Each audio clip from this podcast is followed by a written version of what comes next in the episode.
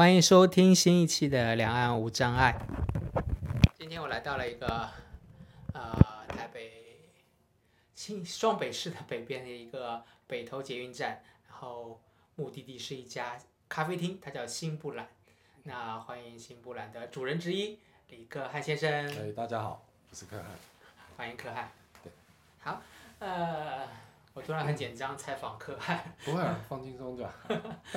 哎，因为我其实来台湾之后，呃，因为我是生长者，所以我关注生长的心理师，然后知道了朱心怡，后来呃在第一次知道你是在那个爱民发展爱爱民、啊爱民发展中心。对爱民发展中心，然后听到哎这边有带呃失明者的团体，然后我说哎那代理师是谁？他们说也是个生长者，我我就特别好奇，后来知道是李克汉老师。啊，大家好。对。对，所以呃，看老师可不可以自我介绍一下？哦，好，好我叫李克汉，嗯呃，四十多岁，四十多岁，好，这个推后面跳过。啊然后我本身也是一个声音障碍者，不过我是脊脊椎损伤？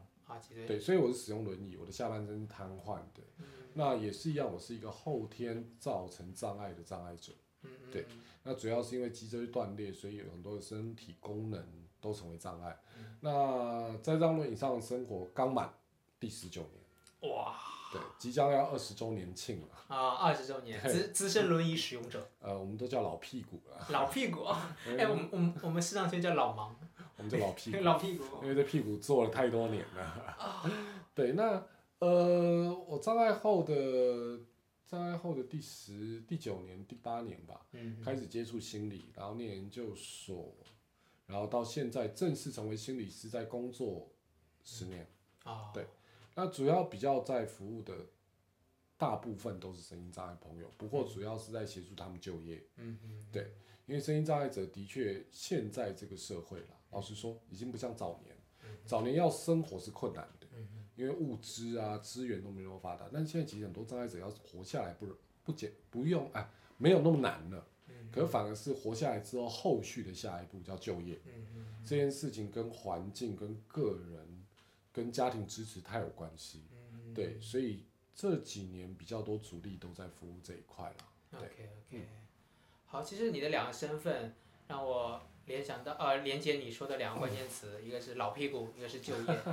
所以很快架构，我接下来聊两块部分，先聊聊你的老屁股，然后再聊聊聊聊你的就业的呃，没问题做一个心理师在就业上面做的工作，好吗？OK，没问题。好，那哎，老屁股是因为我想到一个直接来台湾之后，一个轮椅的朋友跟我分享，他说啊，其实即使是我爸爸也不能很理解我，因为他真的不知道我一天到晚坐在这个轮椅上，这个是那个屁股有多难受。对，是旁边人真的没有办法理解的。嗯对。然后我其实我也没有办法理解。其实应该说，对我们而言啦，嗯长期都必须使用轮椅。嗯没有轮椅，我你知道，我常常会开一个玩笑，就如果今天，因为我跟我的协助者住在一起，嗯只有我们两个，如果今天我们这栋大楼失火了，嗯接下来该怎么办？嗯，是他他他跑了。他先跑，还是要他把我弄好，坐到轮椅上再跑？啊。对，所以这就是很多障碍者需要用轮椅，但对轮椅而言又有他自己的不方便的困境。啊对所以呃，老屁股对我而言，我常会讲，大概有时候睡觉的时候吧，人会在床上，其他的时间都在轮椅上。对，但你看我一天工作超过八个小时，这个屁股一直压，一直压，一直压，终究会出问题。对啊，最麻烦的是褥疮。啊，对对啊，对啊，我就在想这个屁股对，当一褥状况应该会比较多。褥疮一来，我所有工作都要停摆，对啊，会的，这么严，就是影响很大。很大。它的速度很快，当第一期入窗、第二期入窗你没有发现的时候，它大概会在三个礼拜之内就让你整个屁股里面的肉都腐蚀掉，所以接下来你就要进行手术，要扩窗，一躺就是半年。对，所以就变成很多视障者，其实我也在跟他们讲，你要学会照顾自己的前提就是先接纳自己的障碍，知道自己就是会有这个状况，所以你会去因应这个状况。对吧？以前哦，以前手机没有那么发达，还比较麻烦，现在手机发达了好一点，每天帮屁股拍一张照片，哇，OK，对检查一下。检查一下。对，很多人说拍完照片干嘛？回答他们开美肌啊。对，美白一下。美白一下，然后检查一下，如果初期就看到了，那我们就休息两天在家，就结束了。可是如果没有去仔细检查到这个，接下来就是半年。对，这个是每天会拍一张照吗？对对，每天还是上个厕所就拍？上厕所拍就是麻烦了，上床的时候洗完澡我就会固定拍一张然后就看一下，哎，两三秒的时间嘛，哎，没有问题。所以你的手机里有个相册叫“老屁股成长记放心，我每一次拍每一次删。”，啊，好有趣哦！啊，所以啊，手机的科技原来给轮椅使用者也带来这么多便利。对其实现在的科技真的让身障者在生活上面嗯简单很多了。嗯对，所以身障者对于环境的要求也相对变大了，嗯嗯因为他们能够做的事更多了嘛。啊，像比如说交通好了，对障碍者而言，我我相信俊应该有这个感觉，在台北捷运到处都可以去，对，你们需要人家引导，我们需要的是无障碍的电梯、门槛这些东西，只要有很多事都能做，对，那既然能做，就会想多做一点，对啊，所以大家就开始往希望能够就业，希望能够有婚姻生活，希望能够有呃自己完成梦想的那一刻，对，那个那个那个相对比较值就要高了，对。对对对对。那你觉得科技方面还给你带来了怎样的呃无障碍体验？好，我的状况是这样，我是颈椎受损，是，所以我从肚子吧以下，我是完全没有任何一点功能的，嗯包含我的双手。对，听众朋友可能没有办法嗯。看得到，不过我让俊逸摸一下，来嗯，拉开我的手指头，好，拉不开，呃，肌张力吗？这不是张力，叫挛缩，挛缩？对哦，它萎缩了，原因是因为脊椎损伤影响到我的手指头，嗯。所以我手是没有功能的，我没有办法开握拿任何东西，嗯。所以我的很多东西都有辅具。那这对我来讲最麻烦的就是移动我自己，嗯嗯。我没有办法自己一个人从轮椅上面离开，嗯。我需要有人协助对。我。所以在过去的年代，我非常需要人力，嗯，协助我的人要能够抱我，哦，力量要够大。而我很大一只，我一百八十四公分高，啊，对，相对体重都重。嗯。可是现在不一样，随着环境跟科技的进步，移位机的技术越来越好，嗯。对所以我现在能够靠着移位机自己一个人操作上床、哦。下床。哦，是有台家里就有一台移位机所谓的，对，就是你现在轮椅开回家，然然后后把需要用的工具放在身上，啊，那这个放的是你的协助员，对好，这个还是需要他需要他去做。然，后他放在你身上，然后就机子开启。对，然后就按上下左右，啊，还是会帮你。对对对，就有点像那个渔港有没有？抓到黑尾鱼啊，一整只钓起来的那种感哦觉，吊机，对，哇，所以这些东西就让我开始对于人力的需求可以不用那么依赖，嗯，对那自立生活能力也就变高了。对对对。对，但是相对的啦，它也有负面的问题，也就是你需要越便利的东西，你就要付出越多的金钱。嗯对那这个我觉得是每一个国家的障碍者都在面对的事情。我要怎么让我的生活可以更自立？嗯但是我需要有经费来维持这个自立的条件。嗯对，所以嗯，对我而言，科技的确很重要。，OK，对，呃，突然想问你身上如果有一件来一件对你来说是帮助你无障碍生活的一个关键的东西，除了轮椅我知道了，啊，除了手机我知道了，还有什么？一件帮助我，对，如果拿一件呢，嗯，那我觉得那件东西不是不是呃工业制造出来的东西，是我自己制造出来的，叫大脑。啊，嗯对十九年的生长历程，我必须说它不短。嗯哼，当然，比起很多障碍者，先天的没那么长啊。对，但这十九年我倒学会蛮多事情。嗯我觉得我学会一个最大宝贵的经验，就是怎么跟我协助我的人相处。嗯这件事对我来讲太重要，原因是因为我知道我的障碍是必须一定要被人家协助的，只是多跟少的问题而已。对很多老一辈的观念啊，像台湾叫用外劳，对，我不知道你们那一案叫用什么。我们我们一般没有外劳，嗯，对对，但是我们就咋？家里保姆吧，啊啊保姆就啊就保姆阿姨之类的。保姆阿姨之类对对很多老一辈的人都会跟我们讲说啊，外劳就是很很不很不很不用心啊，他都不知道我要什么啊。但是对我而言，我倒看到另外一件事情是，今天我需要那个人协助，我们两个毕竟是不一样的个体，是，没有一个人可以看得懂对方在想什么。嗯尽管是心理师，嗯都没有办法那么透彻，更何况是协助者。所以对我而言，最重要是我学会一件事，我开始学会什么叫做一个口令一个动作。一个口令，一个动作。对，这对很多人来讲叫做那是不好啊，你的协助者这样子很不主动积极。对，你知道 有一个经验是这样，以前我还没有到这个阶段的时候，我也是很依赖外劳，然后所有东西都让外劳帮我准备好，我只要下一个命令叫穿裤子，它就自动化全部弄好，包含我需要包尿布这件事。有一天我这个外劳呢，时间到了，合约结束了，离开了，啊，我也不晓得他是不想做还是讨厌我，反正离开了，我发现我找不到我的尿布。因为他都不是我在收的，所以我不知道我尿布在哪。是。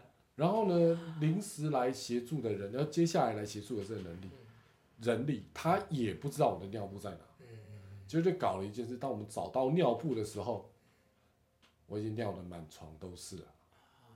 对。所以这件事让我学会了，就是说，尽管我有协助者，但我必须一个口令一个动作，告诉他。我现在要穿裤子，请你帮我到左边的衣柜最上面那一格拿出蓝色九分裤，那条裤子拿过来。然后先从左脚穿，再从右脚穿。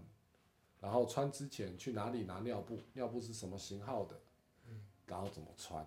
对，听起来好像很麻烦，就一步一步都要都要做。可是我常常会问，试想想各位，我们在生活里面不是也一步一步都要做吗？嗯，你要洗一条裤子到洗衣机，然后把它晾在外面。你到底是要量外侧、量内侧，反着量、正着量？只是我们不用靠言语，我们靠是动作。而我既然动作有障碍，我就是靠我的言语。所以我觉得这是另外一件帮我现在最大的事情。而这件事也慢慢开始内化到我的工作，我的生从我的生活到我的工作，甚至从我的工作到我的未来。对我觉得这件事对我来讲太重要。嗯嗯。呃，刚才不好意思，走神一下，突然走神一下。你说什么是对你重要？你用一句话说的话，你可以得喝口水之类的。嗯，了解什么叫助与被助之间的关系。了解，助与被助。嗯。助，呃，这刚才我想到一件事情，就是。我们视障者在领导盲犬的时候啊，嗯，要评估你有没有领，有没有到评呃就是呃这个能力，嗯，去呃去和导员导盲犬协作，嗯，啊有些人会觉得，哎，你就是因为自己出行不便啊，就自己呃独立的独立的行走的能力没有，所以才需要导盲犬，嗯，但其实并不是这样，那反而需要你很有很强的独立行走能力，你才有这个能力去和导盲犬协作。嗯。也就是说，呃，你自己要拿手杖，你你有这个能力走来走去，你基本的定向能力要有，对，然后而且还还要还要不错，那你才能更好的去和狗狗合作。也就是你刚才说的，其实一步呃一步呃一个动作一个口令，我觉得和使用导盲犬的感觉类似，就是很很类似了，对。没错。所以你讲的就是，其实我们觉得障碍者还是为自己负责。的确，我会为什么我一直去强调这个观念，是因为的确有看过太多的障碍者，并没有在这一块上琢磨，所以造成了很多生活上的问题。你知道吗？在我服务的对象里面，很多障碍者是这样，他们会觉得我今天是障碍者，所以我理所当然要被照顾，理所当然要被人家协助，所以被协助这件事在他的脑袋里面定型了。那个定型就变成他只要一开口，人家就必须做好。如果人家没有做好，他就有情绪，他就有情绪，要不然就说你们没有爱心，对，没有爱心这句话出来就很啊，就很难过，很绑架。对对对，而这一件事情就对这个障碍者，我觉得有很大很大的问题。对，那个问题就在于，那好，以后如果我没有协助者协助你，嗯，还有小事情我们都没有办法自我决定，那大到你的生涯，你要怎么办？对，我曾经看过一个视力障碍者哦，那也是我服务的对象，他就发生了一个很有趣的事情。他其实并不是全盲，他只是重度弱视，可他只有光觉，所以他仍然没有办法去辨别方向。有一次呢，啊，他每一次是这样，他要出门，他的爸妈就会告诉他说：“你现在从哪里走到哪里，到那里之后呢，你就找人家带你到哪一个路口，到那个路口之后，你站在那边，请那一个人帮你看你的公车是几号，来了之后你上公车坐到哪一站，然后你再下车。”那一边会有人过来引导你过去，妈妈会帮你联络好，这是他一直以来出门的惯性。对，有一次呢，他我们也是一个团体，他迟到，他迟到了好久，然后我们就开始找人打电话，这一阵子迟到那么久也没请假，到底发生什么事？后来发现一件事情，他下车之后，他突然间不知道一一个闪神，他走错边了。嗯，接下来他不会找方向，他就站在那个路口，也找不到妈妈安排好的人求助，没有人是在错的方向被安排好，所以他也不敢求助，所以他就一直站在那边站到单位打电话给他为止，他也没有打，也没有想到打，对他也没有想到打电话给单位说，请问我现在在这边可不可以帮忙？原因是因为他根本没有单位的电话，对，这就是我说的助与备注之间跟障碍接纳很有关系，对。为什么和障碍接纳有关系？这里的联系会是？在我的观观念里面呢，一个人一个障碍者，他的障碍接纳如果健康，我用健康这两个字来形容，好，他就会知道，他就会接受。他是一个障碍者，而他有哪个地方需要被协助？嗯，有很多还没有到这个这个段落的人，其实他是拒绝接受自己这个地方是弱的，嗯，是缺损的，嗯，他会觉得他可以，呃，他可以，他他他可以宁愿不要去观看这一件事，或经过不断的努力，他的眼睛就会看得到，或他的脚就可以站起来了，对。可是如果到了这个阶段，他可以接受这个障碍是没有办法被改变的。那他就会开始往下一步想，那我要生活，我要怎么让这一个障碍被协助？他会有他自己的协助方式。对，而不是去依靠别人帮他想所有的事情。对。哎，我觉得这个指标很好哎，就是评估一个人的障碍接受程度，可以看他对他自己需要协助的部分的了解程度。对，还有他接受自己没有的部分。嗯嗯。对，接受自己没有部分。对啊。而这个就是我所谓的障碍接纳了。那当然，这是一个概括性的说，其实中间很多。具体啊，这个很具体，非常非常具体，我觉得。对，但是看到一些理论没有怎么都很抽象，但是这个我觉得，哎，突然想起来，这个真的是可以去，你大概知道这个人交流一下，他他平时是用哪些方式协助自己，嗯，以及大概就能大概知道他对自己的障碍的接纳对啊，对啊，就像人家都会跟我讲说，哎，啊你你。我我常常会会这样讲，我在讲课的时候说，你们觉得我用外劳这件事情是不是自立生活的一个表现？大概十个有八个回答说不是，然后就回过头问，那请你们帮我定义一下什么叫自立生活？他说自己一个人完成所有的事情啊，对，然后嗯，我就会问，那有你们每一个人都可以在无时无刻自己一个人完成所有的事吗？对，这就是。很重要一个点，其实没有任何一个人是说所有事情都可以靠一个人完成。没错。对。如果今天，如果今天，呃，我能够用一个协助者，但它不是成为我的大脑，而是成为我的手和脚，我仍然是一个发号施令的大脑。嗯哼。对，当然不是不是虐待对方啊。嗯对，那我就还是在我自立生活的范围里面，我还是可以主导，可以决定我生活里面所有的大小事。对，嗯，所以呃，其实这个部分我也有一些思考。然后我曾经有试图提出个概念，叫做受助者困境。嗯嗯，就当我们呃我们需要协助和一个人产生一个呃施助和受助的关系时，而且这个关系可能是长期稳定的。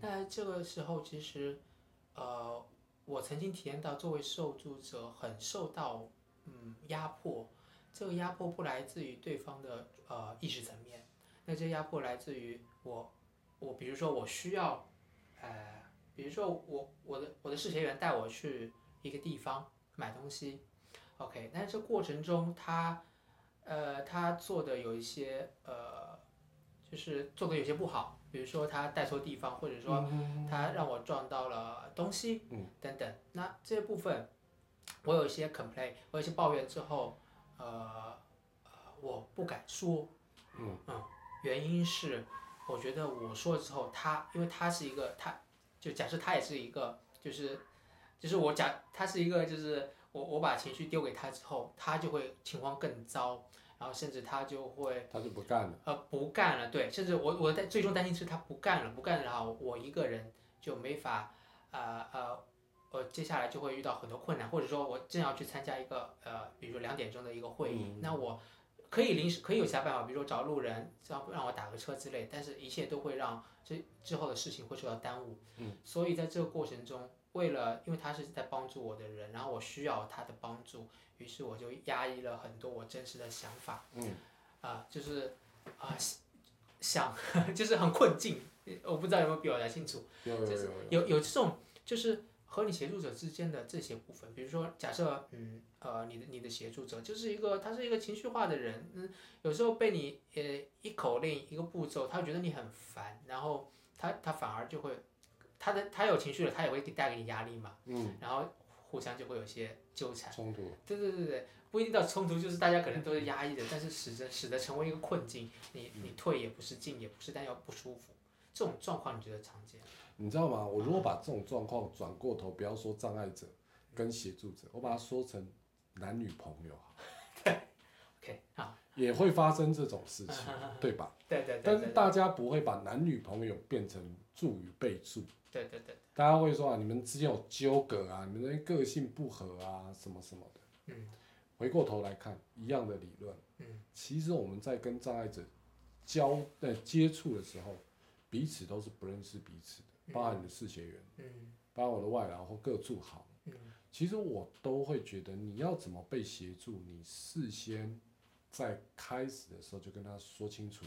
嗯等一下，如果我有一些情绪，嗯。可能是因为我太急躁。如果你有一些情绪，也请你在发出来之前先告诉我，嗯。让我们彼此都能够去了解我们现在对方的状况。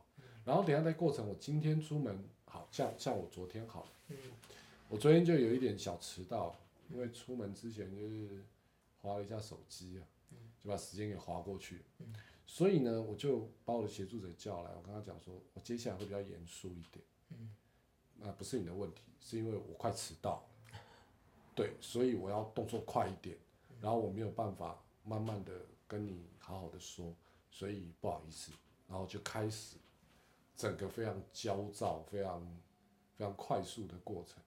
我的我的我的个我的协助者理解太了解，对，所以我觉得是有的时候压在心里压久，就是会来找心理师啦。嗯嗯，对呀、对对对，这就是嗯对，对有人找我的但是对对，但是回过头去看，会来找我们的原因就是叫压久了。对，如果他不是压久了，而是压抑，你当下就可以去说明，嗯去处理，它不但不会变成问题，它会变成你日后的经验。